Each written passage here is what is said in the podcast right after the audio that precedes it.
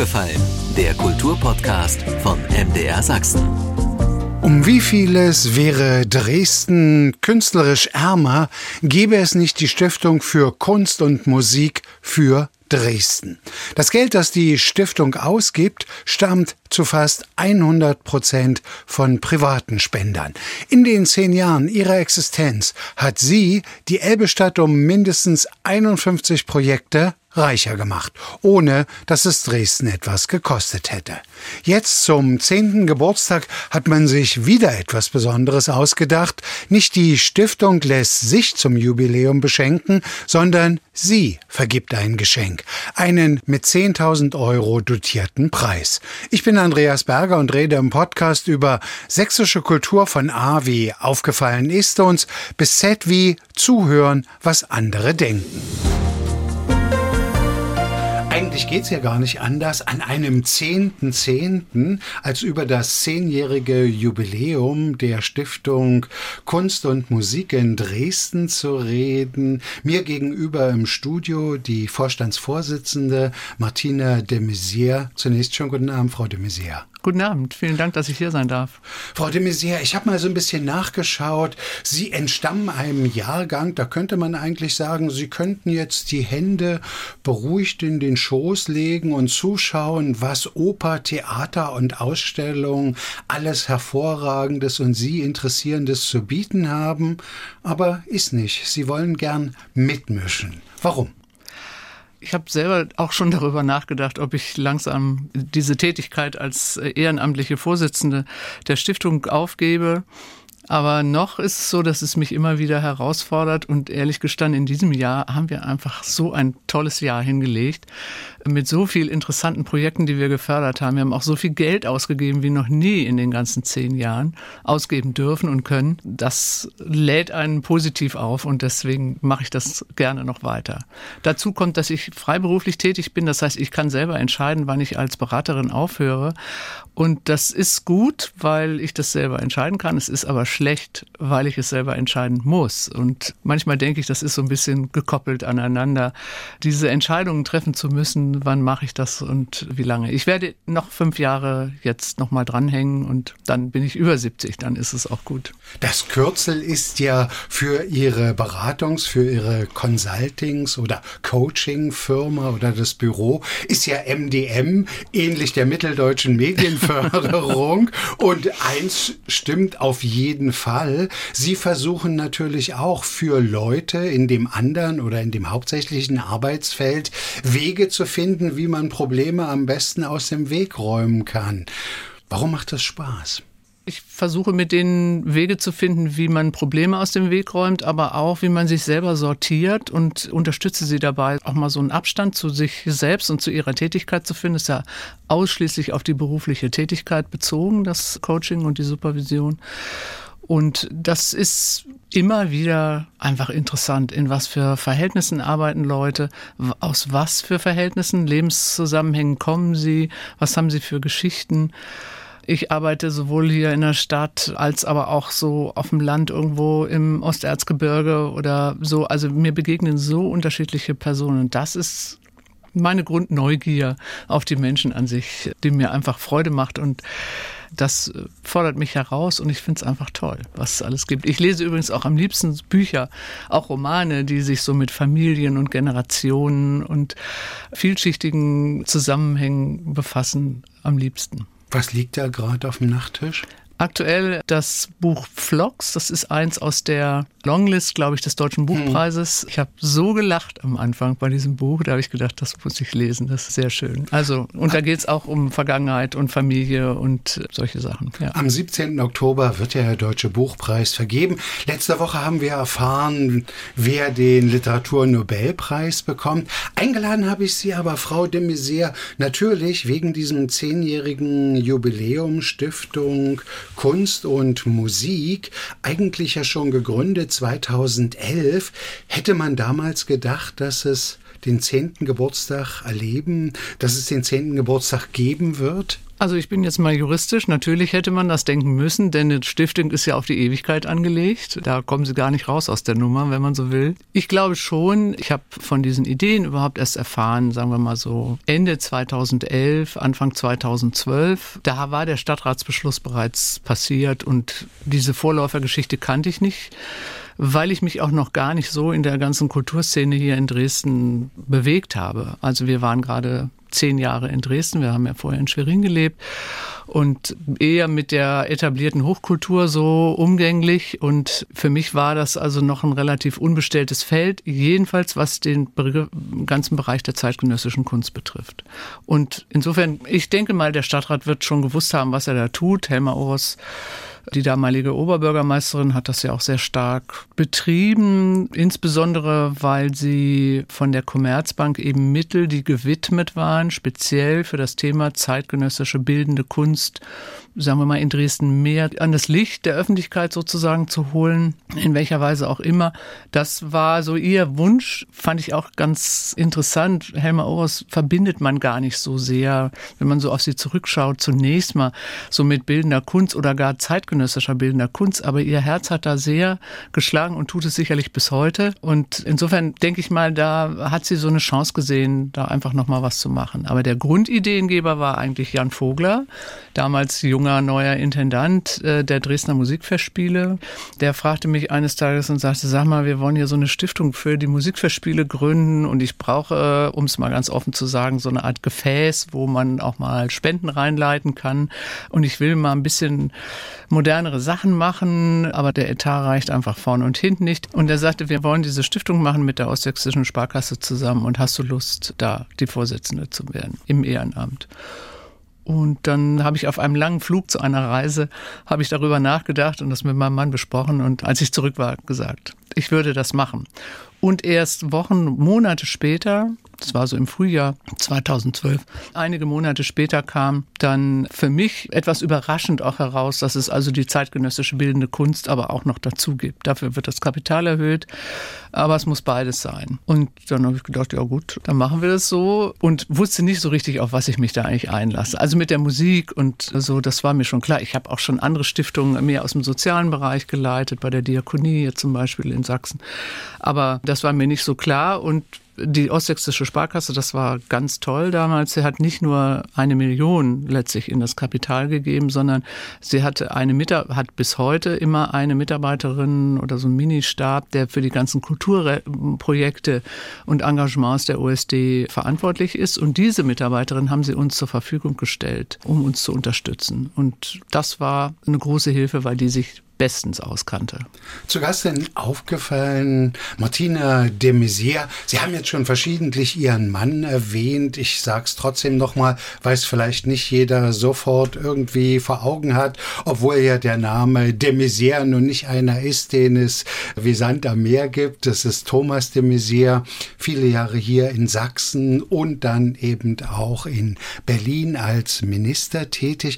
Manch einer stutzt, Frau de Maizière, dass die Stimme Stiftung Kunst und Musik heißt, weil gemeinhin sagt man natürlich, Musik ist eigentlich auch Kunst. Ja.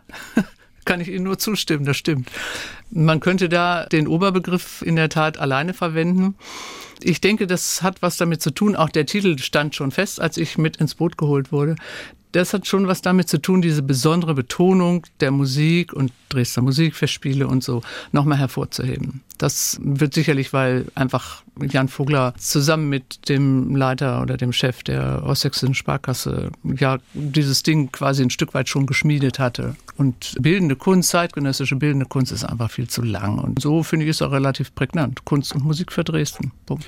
Mäzenatentum ist hier im Osten, glaube ich, etwas, auch 32 Jahre nach der Wiedervereinigung noch nicht so ausgeprägt, wie man das anderswo kennt. Ich hatte mal in den 90er Jahren die Gelegenheit zu einem Stipendium in den Vereinigten Staaten und da hat man ja eher den Eindruck gewonnen, dass 90 Prozent Kunst und Kultur durch Mäzenatentum finanziert werden und 10 Prozent vielleicht staatlich. Bei uns ist es genau andersrum. Wie beobachten Sie die Entwicklung? Gibt es auch so dieses bürgerschaftliche Engagement für Kunst und Kultur? Ist das im Kommen? Ist das im Werden? Ist das vielen immer wichtiger? Also lassen wir die aktuelle Situation jetzt mal raus, die natürlich ganz, ganz vielen Leuten viele Sorgen macht. Auch denen, die mehr Geld haben und mäzenatisch vielleicht unterwegs sein könnten. Aber Darüber hinaus, ich sehe schon, dass zunehmend mit kleinen Schritten langsam Menschen mehr auch sehen, dass es gut ist, dass ihnen was gefehlt hat, zum Beispiel in der Corona-Zeit, die gesagt haben, wir brauchen diese Kunst und ich möchte mich da auch committen sozusagen und zeigen und möchte gerne, vielleicht nicht unbedingt zeigen im Sinne von gesehen werden, aber ich bin gerne dabei, das zu unterstützen. Aber die Schritte sind klein, gerade hier bei uns in Ostdeutschland, das muss man schon klar sagen. Das ist schon im Westen, zum Beispiel in den großen Städten wie Hamburg oder München, ist die Selbstverständlichkeit, da was zu geben und sowas viel, viel größer als hier. Das macht uns das Leben hier nicht leicht. Das ist übrigens für so einen kleinen Laden wie uns genauso schwierig wie für die großen staatlichen Kunstsammlungen, die einen Stifterkreis gegründet haben und so.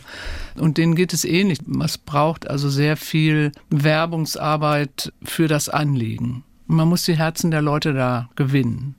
Jetzt ist unser Problem oder unser Prä, das könnte man genauso sagen. Wir haben halt einen Mini-Bauchladen mit zeitgenössischer bildender Kunst einerseits und Musik andererseits. Und die Menschen, die sich für die Musikverspiele engagieren, die gar nicht so genau sagen, ich will das nur für moderne oder zeitgenössische Projekte haben, die sind nicht unbedingt im Bereich der bildenden Kunst unterwegs. Und das manche von denen dann sagen, na ja, wo kommt das Geld denn jetzt genau hin, was ich gebe? Meins soll aber da und dahin. Und wir sagen natürlich, Sie können das widmen, die Spenden, also dann wird es entsprechend auch eingesetzt. Aber unterm Strich gesehen entscheiden wir, entscheidet der Stiftungsrat, wie das Geld ausgegeben wird und an welche Projekte es geht.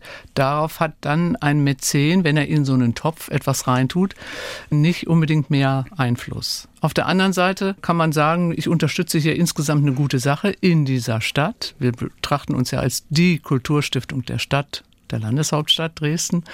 Und da kann man auch sagen, ich engagiere mich hier für meine Stadt und für die Kunst in meiner Stadt und gerade nicht im Freistaat, was dann staatliche Kunstsammlungen, Semperoper und so weiter wären. Kann ich so zusammenfassen, die öffentliche Hand ist für das Betriebsessen zuständig, die Stiftung für das Gala-Diner? Auf gar keinen Fall. Fürs Essen dürfen wir auch gar kein Geld ausgeben. Nein, davon Sie, abgesehen. ich meine ja, das ja bildlich, die Grundversorgung. Sinne. Mhm. Also unsere Beträge, die wir geben können, sind nicht so groß, dass wir so eine super Sahnehäubchen ausschließlich finanzieren könnten. Und bei den kleineren Institutionen, bei den kleinen äh, Vereinen, die kleinen Galerien, die sich jetzt so langsam in der Dresdner ähm, Neustadt ansiedeln, rund um den Goldenen Reiter, die brauchen auch Basic-Finanzierung, damit sie überhaupt leben können. Also wir finanzieren da zum Beispiel für ein ganzes Jahr die Miete von dem großen Wohnungsanbieter hier in Dresden. Das sind noch relativ unbelassene Plattenbauten. Und wir haben jetzt für jede Galerie jedes Jahr eine sozusagen da die Miete mal übernommen, damit die die Beinfreiheit haben, was anderes machen zu können. Oder umgekehrt, wir haben auch mal Projekte, äh, Ausstellungsprojekte oder sowas bei denen finanziert. Also wir geben schon auch ein bisschen Betriebsessen in der Kantine mit. Das ist gar keine Frage. Auch ein bisschen provozierend gefragt, ist es nicht eigentlich in diesem so üppigen Kulturland Deutschland ein Armutszeugnis, dass es Stiftungen geben muss, damit solche Projekte überhaupt das Licht der Welt erblicken können? Ich möchte mal darauf zurückkommen, was Sie selber am Beispiel USA gerade erzählt haben und gesagt haben, dass eben 90 Prozent, ist jetzt mal so eine gefühlte Besumme, glaube ich, oder gefühlte Zahl, 90 Prozent wahrscheinlich durch Mäzenatentum da unterstützt werden. Wir können andersrum sagen, es ist absolut toll, dass in Deutschland eben ganz viele Prozent durch staatliche und Fördermaßnahmen aller Art, die aus staatlichen Kassen irgendwie kommen, tatsächlich finanziert werden. Das haben wir in Corona gesehen. Ich habe Kontakte gehabt mit Musikern aus England und aus den USA. Die haben mehr oder weniger auf der Straße gestanden, haben kein Geld mehr bekommen und mussten sehen, wovon sie leben können und sind äh, Pizza ausfahren gegangen. Die Metropolitan so. Opera ist geschlossen worden. Genau. Die Leute entlassen. Ja, und das in New York, einer Stadt, wo man schon astronomische Summen, glaube ich, für eine Einzimmerwohnung so ungefähr bezahlt. Das heißt, sie sind auch noch weggegangen aus der Stadt, weil sie sich das einfach nicht mehr leisten konnten. Also insofern muss ich sagen, ist es gut, dass wir das so haben. Und ich bin, da bin ich jetzt auch sehr staatstreu, sage ich mal in einer gewissen Weise es ist doch gut, wenn die Bürger sich engagieren für ihre Kultur. Und von daher gesehen finde ich, ist es überhaupt kein Armutszeugnis. Es kann nicht alles vom Staat bezahlt werden. Und das werden wir noch sehr bitter, ist meine große Sorge. Auch in den nächsten Monaten oder ein, zwei Jahren, wenn die Finanzen sich so weiterentwickeln, wie sie es im Moment tun, werden wir das sehr bitter erleben. Umso wichtiger ist, dass es so jemand wie uns gibt, und dass wir natürlich auch, kleiner Werbeblock, von vielen Dresdnern und auch denen außerhalb Dresdens, das möchte ich nämlich auch nochmal betonen, unterstützt werden, ne? um unsererseits eben Projekte fördern zu können. Egal von welcher Seite man es betrachtet, Kunst und Kultur haben durch diese hier in Sachsen drei Lockdowns doch ein ja, Begeisterungsknicker fahren. Der Besucherrückgang natürlich in diesen Zeiten war gigantisch. Ja, ja. ein Fiasko. Ja. Und das, was wir jetzt seitdem, in Anführungsstrichen, die Normalität sich so langsam wieder wegbahnt erleben, ist, dass es eine Zurückhaltung mhm. gibt. Ist das auch eine Herausforderung für eine Stiftung wie die Stiftung für Kunst und Musik, irgendwie im Sinne dessen, werdet euch bewusst, welchen Wert Kultur hat, noch intensiver tätig Absolut. zu werden? Absolut. Wie? Zum einen werden wir unsere Öffentlichkeitsarbeit nochmal entsprechend verstärken auch und dafür werben, auch in unseren Netzwerken, sich wirklich zu beteiligen und auch zu kommen. Also bei allen Projekten, die laufen, zum Beispiel heute Abend Auditiv Vokal, ein Ensemble, das a cappella singt und äh, sehr zeitgenössische Sachen auch oft macht. Heute Abend nun mal eher was mit Schütz im Heinrich-Schütz-Jahr im Militärhistorischen Museum. Super interessante Kombination einfach mal schon diese Musik, diese jungen Menschen in die, an diesem sehr besonderen Ort. Und wir sind da so ein bisschen kofinanzierend im Boot mit und sorgen dafür, dass unsere Netzwerkpartner und alle, die wir so haben, eben versuchen, die immer wieder dafür zu gewinnen, dann dahin zu kommen. Weil wer weiß das schon so genau? Natürlich, Auditiv Vokal hat hier eine kleine Follower-Gemeinde. Aber ansonsten, wie kriegt man das eigentlich so genau mit, dass da was ist? Und das sind so Sachen, die wir versuchen, den Menschen einfach, mit denen wir verknüpft sind, nahezubringen und zu sagen, hier kommt mal mit und seht euch das mal an. Es ist mal was anderes als das, was ihr normalerweise in den Hochkulturtempeln, sage ich jetzt auch nochmal, mit aller Wertschätzung, ich gehe sagenhaft gerne in die Semperoper, ich gehe sehr, sehr gerne zur Philharmonie, zu den Konzerten und so. Also sowas zu machen. Also wir versuchen die Leute einfach dahin zu bringen, damit sie das überhaupt miterleben. Das ist schon mal ein wichtiger Punkt. Für mich ist das auch neu. Also ich habe sowas auch, ich wäre früher nie in so ein Konzert gegangen, ganz ehrlich, vor zehn Jahren oder so, hätte ich gesagt, was soll das? Mit Mülltüten über dem Kopf haben sie mal eins gemacht und da ganz komische Geräusche gemacht und was weiß ich. Sehr seltsam, aber total interessant. Aufgefallen Gast an diesem 10. Oktober Martina de Maizière, die Vorstandsvorsitzende der Stiftung Kunst und Musik. Wie leicht, wie schwer ist es, Gelder auszureichen? Weil Sie kennen natürlich, wenn Sie entscheiden, nur die Idee, das Konzept. Sie wissen nicht, was tatsächlich sich daraus entwickelt. Wie leicht, wie schwer fällt es da jemandem zu vertrauen? Das fällt am Anfang nicht leicht und durch die zehn Jahre ist natürlich viel ja, einfach mal an Erfahrung, auch so ein bisschen Trüffelnasenmäßig, wo könnte was in die Hose gehen oder so, gewachsen bei mir, aber auch bei unseren, also bei meinem Stellvertreter Friedbert Damm, der ja für die Finanzen hauptsächlich zuständig ist, und auch unserer wunderbaren derzeitigen Mitarbeiterin, die unsere Geschäftsleiterin ist, Anna Schinzel. Also so zu dritt haben wir da so ein ganz gutes Feeling mittlerweile entwickelt. Aber es ist in der Tat so, man kennt die Idee. Bestes Beispiel, die Dresdner Symphoniker, die wir schon zum zweiten Mal jetzt unterstützt haben mit dem drüben eine Zeitreise am 3. Oktober. 3. Oktober. Ein interessantes und zum Teil großartiges Konzert. Waren auch Sachen drin, die ich nicht so toll fand, muss ich ehrlich sagen die Idee, die uns damals präsentiert wurde bei einem Webmeeting vor über einem Jahr oder vor einem guten Jahr, die war, da sah, da hörte sich das noch ganz anders an. Da sollte eine Mauer auf der Bühne, durch den Zuschauerraum, durch das Foyer des Kulturpalastes auf die Straße, bis rüber über die Straße und auf den Altmarkt gebaut werden. Und die sollte dann zur Pause eben eingerissen werden. Kann man sich ja vorstellen, Behörden, Genehmigungen, bla, alles und der Altmarkt wird gerade umgebaut und so. Das war jedenfalls nicht möglich und diese Mauer war dann auch gar nicht so mauerig, muss ich gestehen, wie ich das erwartet hätte. Also es waren junge Menschen aus der Theaterklasse des Fitztum-Gymnasiums hier in Dresden, die so T-Shirts anhatten und dann sollte das so die Mauer symbolisieren. Das war für die jungen Leute sicherlich super, aber ehrlich gestanden, so ein richtiges Mauerfeeling hat der erfahrene Mauer West- oder Ostmensch da jetzt nicht gekriegt. Gut, aber so entwickeln sich die Dinge und da muss man dann irgendwie sagen, es gibt ja auch ehrlich gestanden immer Leute, die sind total verrückt, ja, und der Markus Rindt von den Dresdner Symphonikern, der hat Ideen, da ich glaube, dessen Kopf platzt, wenn die nicht ab und zu mal raus dürfen. Und das ist eben auch so eine Sache, da hat er einen tollen Abend hingelegt, das muss man schon sagen. Mit Abstrichen hier und da, aber war schon toll. Oder dieses Hochhauskonzert mit den Alphörnern, das haben wir auch mitfinanziert. Einfach mal eine tolle Idee, seltsame Musik in einen Plattenbaustadtteil zu bringen, oben aufs Dach und so. Und als er uns das vorgestellt hat, habe ich sofort gesagt, da sind wir dabei.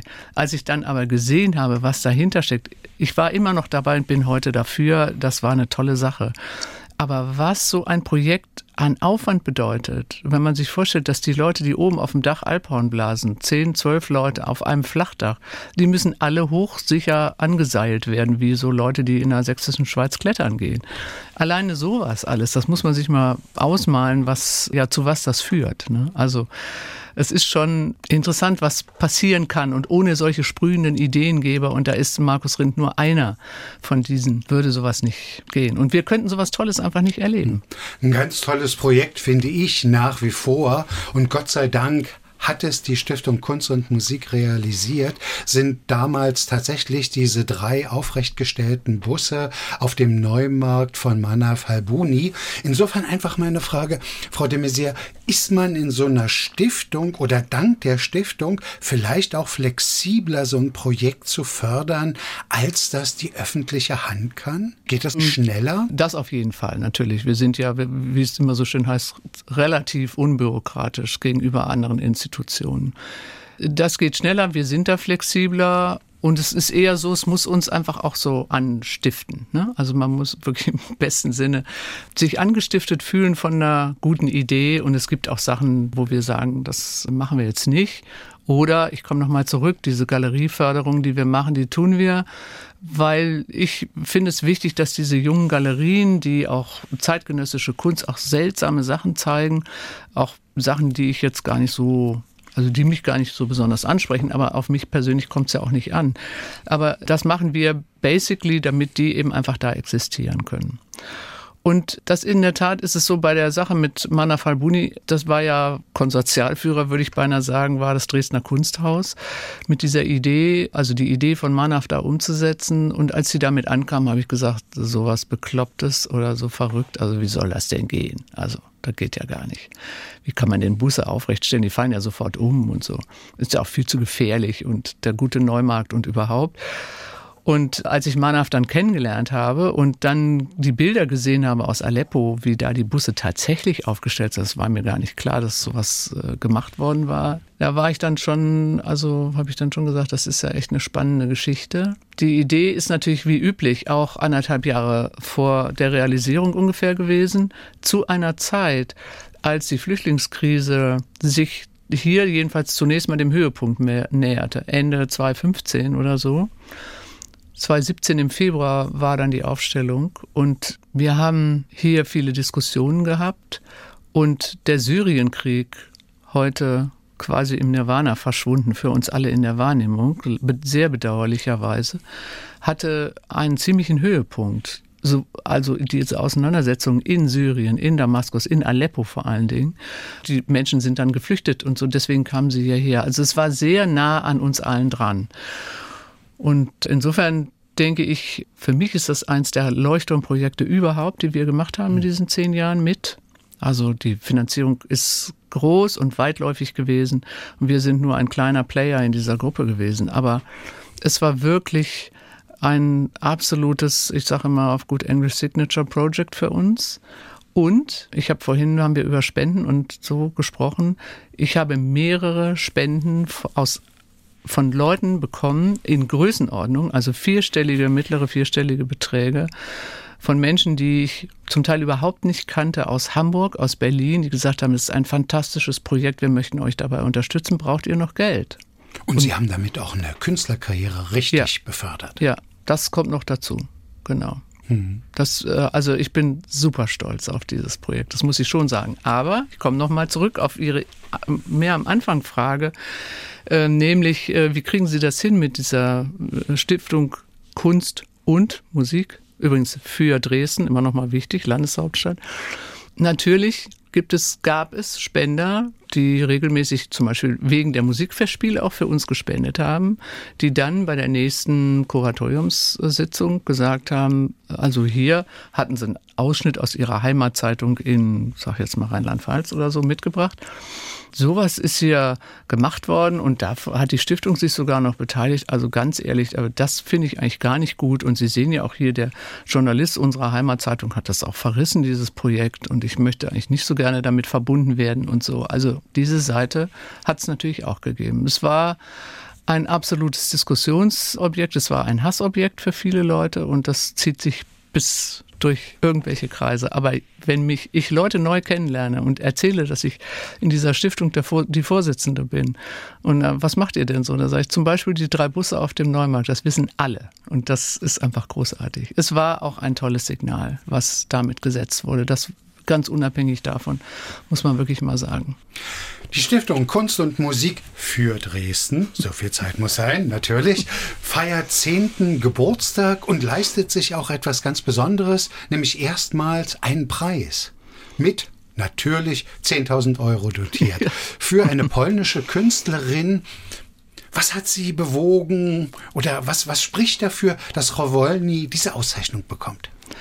Zunächst mal, wir haben eben gedacht, wir machen nicht uns selber ein Geschenk, sondern wir schenken etwas und möchten jemanden auszeichnen, einen bildenden und musikalischen Künstler, Künstlerin, der oder die, ich kann ja jetzt sagen die, weil es sich um eine Frau handelt, die es geworden ist, in diesem Bereich sowohl in der Musik als auch in der zeitgenössischen bildenden Kunst zu Hause ist. Und das muss man ganz ehrlich sagen, das sind noch nicht so viele, die in diesen Crossover-Formaten arbeiten.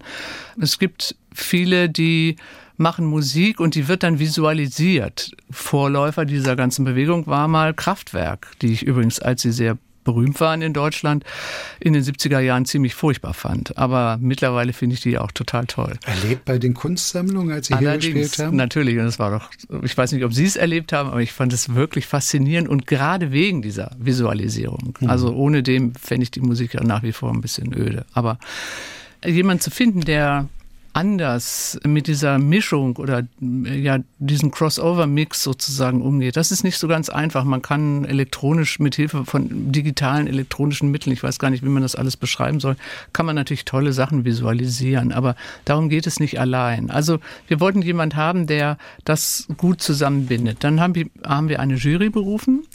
Ich habe sieben Personen genau genommen gefragt, ob sie an dieser Jury teilnehmen würden, die alle zugesagt haben. Und die Jurymitglieder haben ihrerseits Vorschläge gemacht, wer könnte Kandidat sein und wer könnte hier von der Stiftung ausgewählt werden. Unsere Vorgabe war auch, sie müssen in Dresden irgendwie eine Verbindung haben, gearbeitet haben, leben, studiert haben, geboren sein, keine Ahnung, irgend sowas. Und sie sollen schon etabliertere Künstlerinnen sein, aber noch nicht so richtig durch die Decke geschossen. Also Gerhard Richter wäre natürlich irgendwie, aber was soll der jetzt noch einen Preis von uns kriegen? Also kommt natürlich nicht in Frage. Außerdem passt er nicht ins Profil. Also es sollte nicht jemand für sein Lebenswerk ausgezeichnet werden. Gut, das ist jetzt mit 60-Jährigen und 40-Jährigen, äh, äh, kann man ja sagen, ist man bei beiden so hm, relativ in der Nähe dieser Vorgaben. Und dann hat die Jury ziemlich lange diskutiert und ich habe denen gesagt, also mir wäre es lieb, wenn es jemand wäre, der eher noch auch wirklich Zukunft vor sich hat, so richtig, den man damit auch noch mal vielleicht pushen kann. Und deswegen ist dann die Waagschale zunächst mal für die Jüngeren runtergegangen und dann innerhalb dieser hat sich die Jury für Soccer Wolny entschieden. Soccer Wolny hat hier in Dresden schon 2004 das erste Mal ausgestellt. Das heißt, sie ist jetzt hier keine Unbekannte. Sie arbeitet im Moment tatsächlich in Hellerau, hat zwei wunderbare Performances da vorletztes Wochenende gemacht. Und sie arbeitet zu aktuellen Themen, das tun ja die bildenden Künstler alle. Sie komponiert, entwickelt eine Musik, eine Bewegungsart, also eine Choreografie. Sie befasst sich mit den Texten, die sie, die dazu gesungen, gesprochen, ausgedrückt werden sollen und sucht dann sich Leute zusammen, sowohl Profis als auch Laien, mit denen sie dann, in diesem Fall war es jetzt richtig, ein paar Tage in ein kleines Haus außerhalb von Dresden in Klausur geht und dann probt, entwickelt und so weiter und das Ganze dann vorstellt und dann auch noch in einen Raum, den Raum sozusagen richtig mit einbezieht. Und das ist so ein richtiges Gesamtkunstwerk, wenn man so will. Das fand ich sehr beeindruckend, als ich das dann wirklich auch mal live und nicht nur in Videos gesehen habe. Das ist das eine. Und das andere, was ich an ihr besonders schätze, ist, dass die Musik wirklich auch eine Qualität hat. Das ist jetzt nicht irgendwie so eine Aneinanderreihung von Tönen, so lalelu, man singt mal ein bisschen was vor sich hin, sondern es ist richtig auf den Punkt, rhythmisch, gut gesungen, sehr gute Sängerinnen und Sänger, die sie da hat mit denen sie arbeitet. Alles Leute, die sich gut bewegen können. Also es hat wirklich auch eine Qualität, was da dargeboten wird. Und ich finde, das muss schon sein. Es kann nicht irgendwie rumgelaufen werden und so ein bisschen Lalelu gesungen werden. Frau de Maizière, gehört es auch zu Ihrer Lebensqualität, würden Sie das so beschreiben, im Vorstandsvorsitzende dieser Stiftung zu sein, weil Sie natürlich auch ständig damit konfrontiert sind, sich mit neuesten Entwicklungen in der Kunst zu beschäftigen? Das stimmt. Und das betrachte ich für mich persönlich in diesen zehn Jahren als einen ganz besonderen Zugewinn. Ich habe so viel kennenlernen dürfen und manches Wissen mir auch angeeignet. Ich bin ehrlich gestanden eher eine Generalistin. Das ist bei Beratern so, weniger eine, die in die bohrende Tiefe geht. Aber ich habe so viele Dinge kennenlernen und erleben dürfen. Das betrachte ich als eine ganz große Bereicherung in meinem Leben und auch als einen echten Ausgleich für viele Dinge, die manchmal auch schwer sind, die einem so im Leben ja widerfahren oder mit denen man immer mal wieder auch konfrontiert ist. Dann kann ich nur sagen, herzlichen Glückwunsch Vielen zum zehnten für die Stiftung Kunst und Musik für Dresden. Zu Gast war die Vorstandsvorsitzende Martina de Maizière. Vielen Dank und guten Abend. Danke Ihnen. Soweit der aufgefallene Podcast von MDR Sachsen mit der Vorstandsvorsitzenden der Stiftung für Kunst und Musik für Dresden mit Martina de Maizière über das zehnjährige Stiftungsjubiläum. Ich bin Andreas Berger. Jetzt schon verabreden können wir uns gern für die nächste Folge und vielleicht haben Sie ja auch selbst eine Anregung, wem Sie im Podcast gern einmal zuhören würden. Schreiben Sie an aufgefallen.mdr.de. Aufgefallen gibt's jeden Montag neu, überall wo es Podcasts gibt und so natürlich auch in der ARD Audiothek. Aufgefallen, ein Podcast von MDR Sachsen.